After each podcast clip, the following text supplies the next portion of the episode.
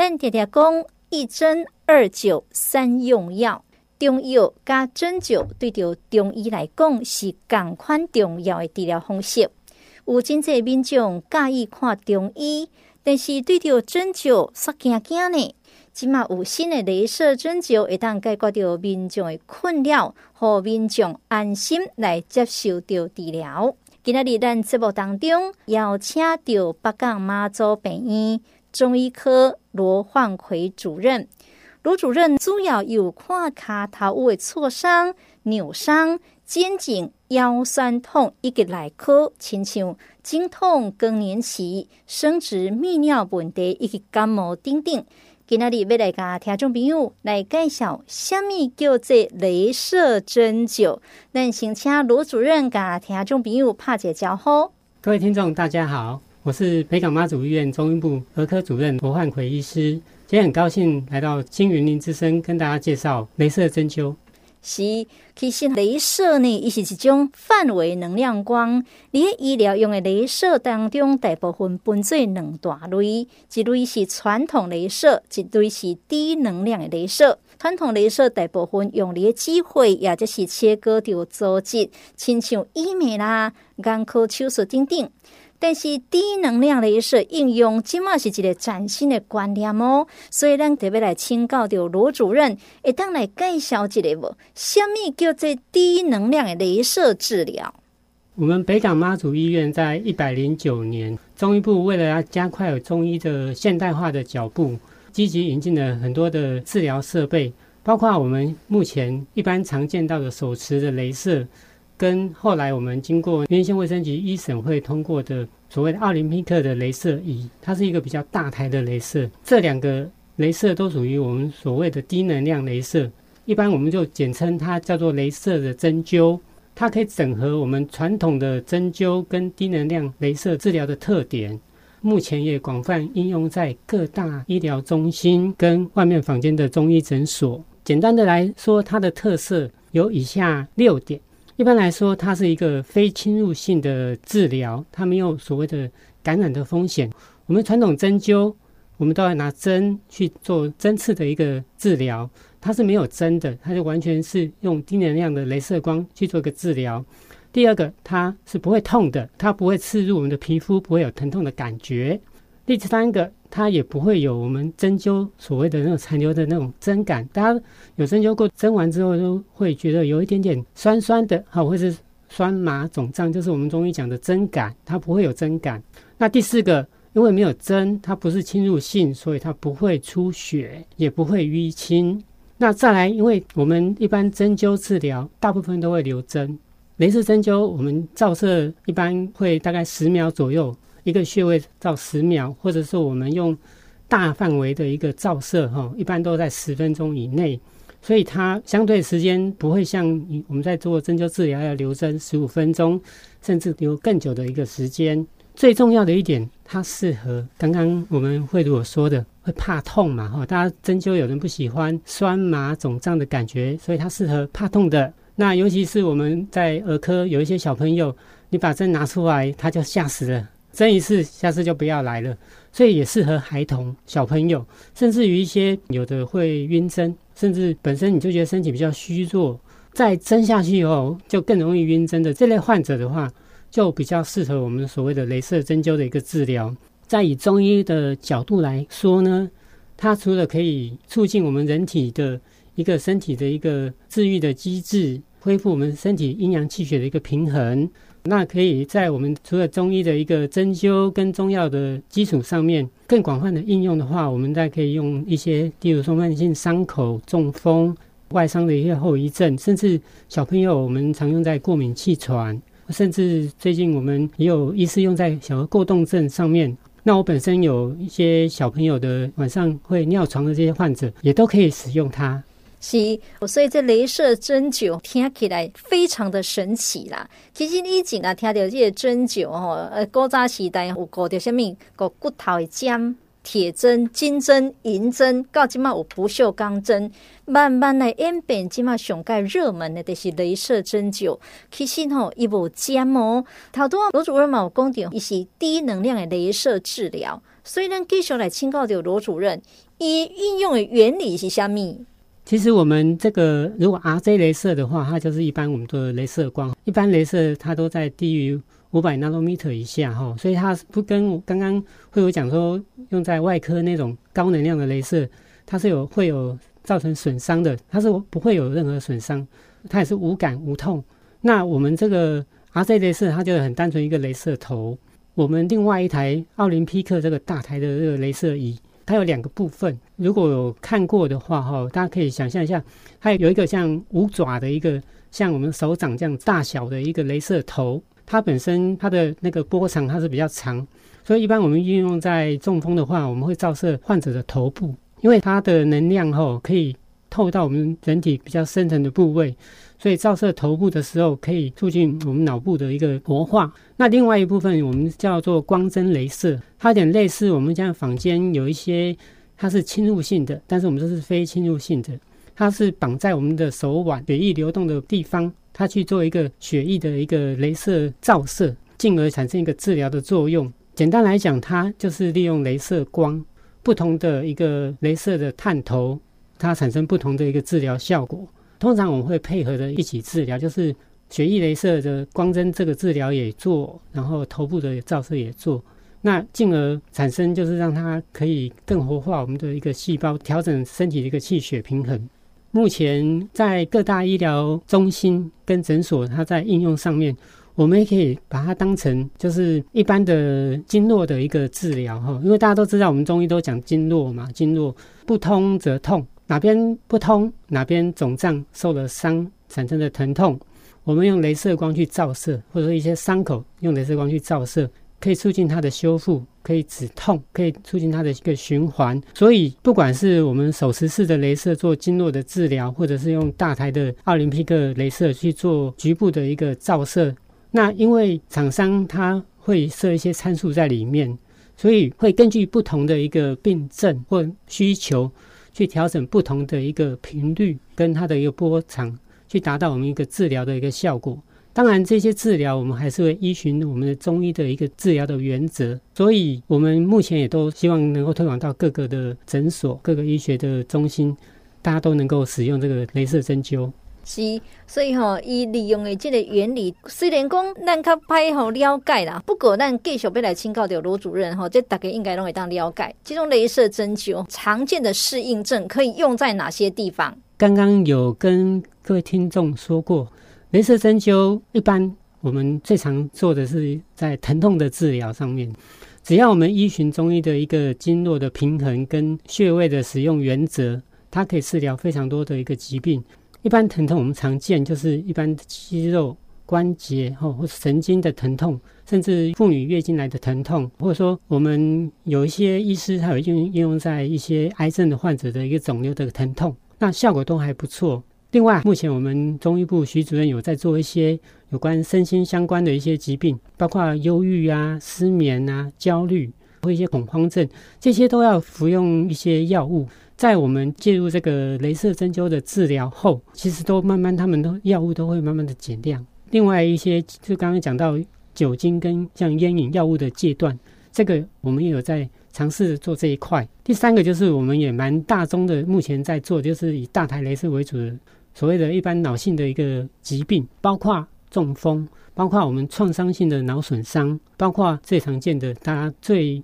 难克服的一个失智，包括帕金森氏病。这些脑部的一个疾病，我们目前都有在使用，包括小儿、小儿的一些脑部的一些问题，目前我们都有在尝试着做这方面的治疗。那当然也可以用在我们的泌尿相关的部分，包括蛮常见的哈膀胱过动症，还有小儿的一个遗尿哈小朋友晚上夜尿的这个问题哈尿床的问题。另外还有就是一些呼吸道小朋友常见的一些过敏性鼻炎、过敏性的气喘这一类的疾病，还有一个就是我们的一个体重的控制，妇女最关心的哈身材上面体重过重，这个目前我们部内也有医师在做这一块。是，所以这听起来呢，这适应症哈，胃头到尻川头啊哈，都有适应哦。头拄啊，罗主任有甲听众朋友来介绍讲，伊的原理是虾米，以及伊的适应症。听到这呢，听众朋友对有镭射针灸可能有淡薄仔这了解，但是有一个所在可能也是难以理解。罗主任会当简单来介绍一下，这种镭射针灸呢，伊大概是偌大的机器，啊是安那针安那灸，是不是当稍微来描述一下？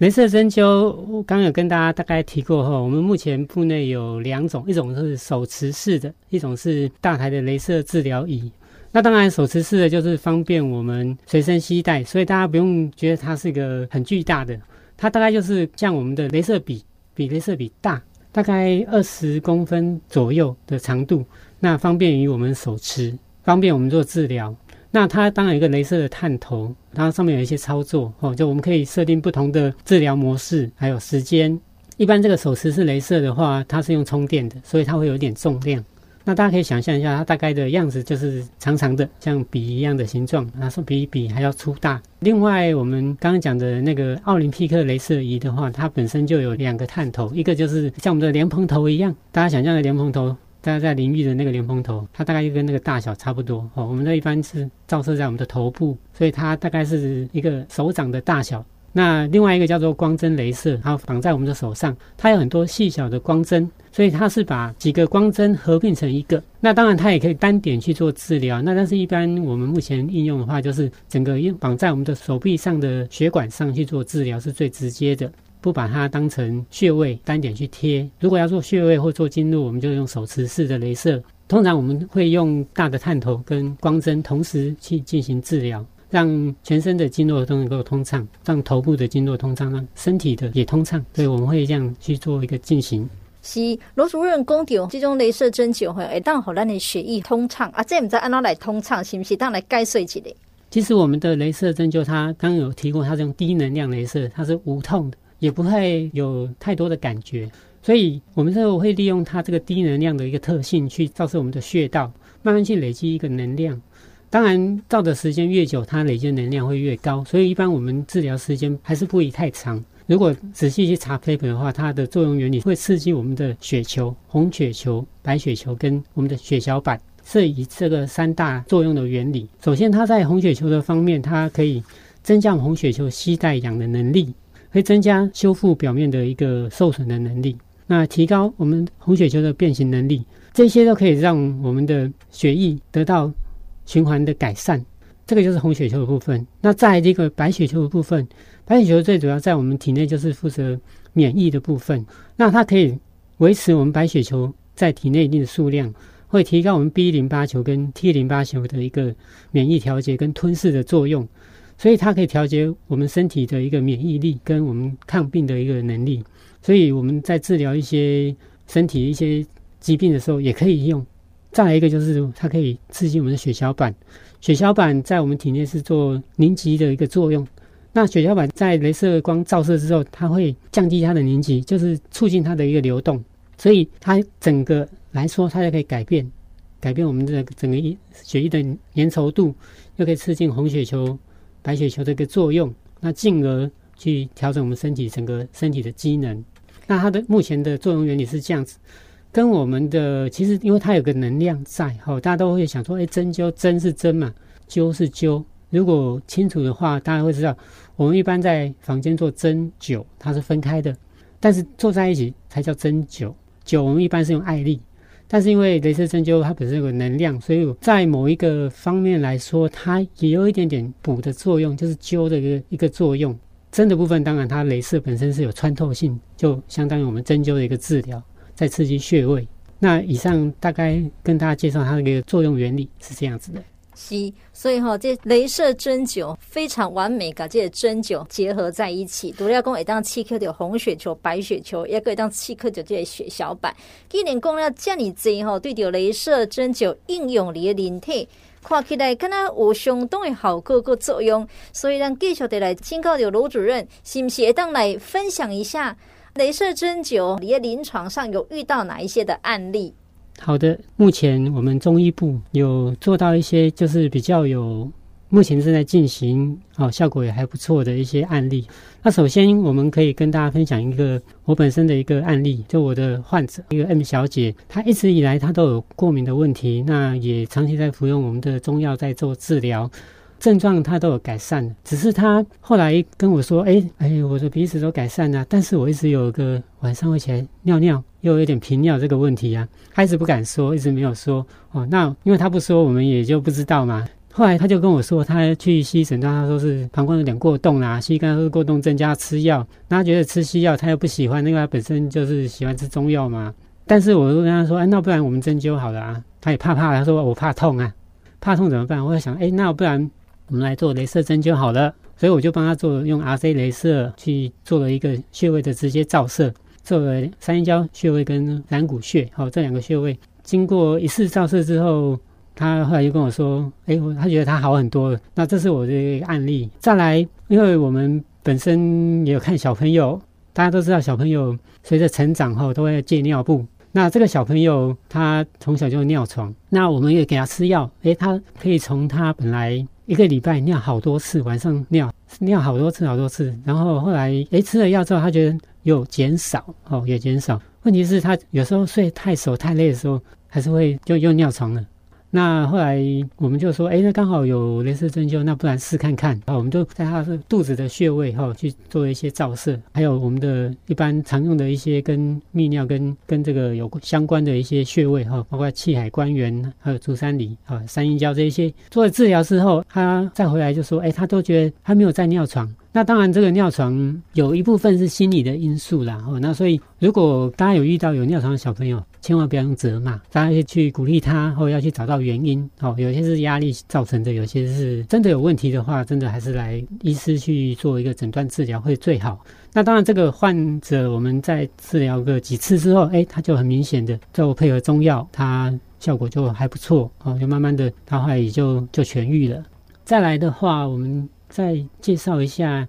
我们部内一位许医师本身有在做针灸减重，那他也是其实也遇到了一些瓶颈，就是虽然大家都会讲说爱睡就唔惊嘛，但是针刺在肚子上还是有感觉的。那所以他这一阵子也都改变做法，就是用改用我们的雷射针灸去做这个减重的这个这个课题。那他分享两个案例给我们，哦，就是一个六十岁的女性。他在第一周做了三次的镭射治疗之后，就减了零点九公斤。其实这个在针灸也是可以达得到的，但是至少他他就很舒服的做，不会有疼痛的感觉。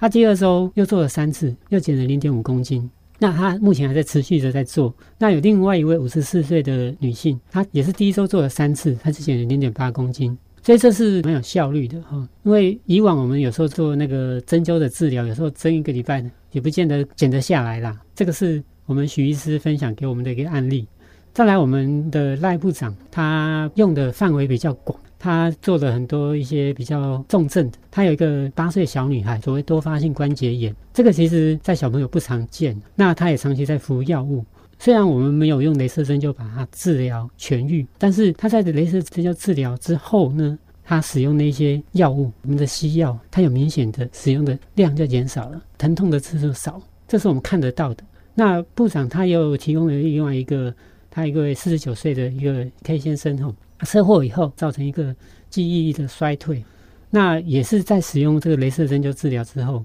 慢慢慢慢记忆他有明显的一个恢复。之前当然我们也用做方法，包括一般的针灸或药物都没有这么大的进展，所以这个是很值得我们去推广跟使用的。那我们部内的另外一位年轻的主治医师张医师哈，他也分享了一个失眠的患者给我们参考。他这位吴先生他失眠入睡困难，还有十年哦，这个十年以上其实就已经不好治了，这代表他就算吃西药也不见得很好睡，所以才会寻求我们的一个帮助。那当然，他在一百一十年十二月三十一号，他的失眠情形加重。那也许可能有一些无形的压力呀、啊，这些哦，造成他服药就没有效果了，吃药就没有效果。他每个礼拜会有五六天都出现入睡困难，他每次都躺三个小时都没办法睡哦。当然你想看，没有睡觉，你隔天怎么会有精神呢？白天他不会觉得特别累，但是呢，他只要思考反应都变慢了，然后有时候头重脚轻。这症状让他午睡，他睡了也改善的有限。那后来他做了三次的奥林匹克大的镭射，我刚有说我们头部的我们会使用大台的镭射治疗仪，他就有明显的改善了。到第四次之后，他几乎每个晚上都可以睡五到五到六个小时，这是一个很不用药物的治疗哦，直接用物理性的治疗是一个很好的一个方法。这个也是我们张医师提供给我们的。那再来，我们针灸科的徐主任，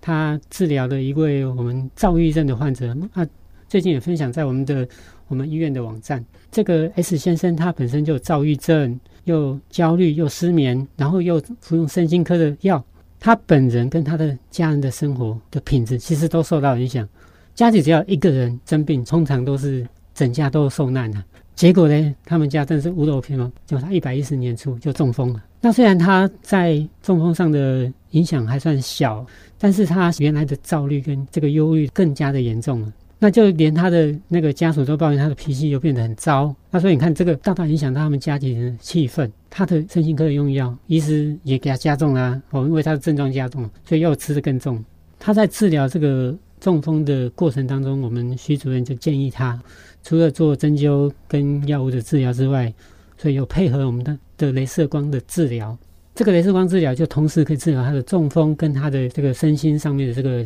两个问题，同时帮他解决，也获得了改善。在这个治疗五六次之后，他自己就表示他的焦虑、他的躁虑发作频率就大大的减少了，而且睡眠的状况也也改善了。后来治疗来到门诊，他的笑容就给我们我们的徐主任很大的信心。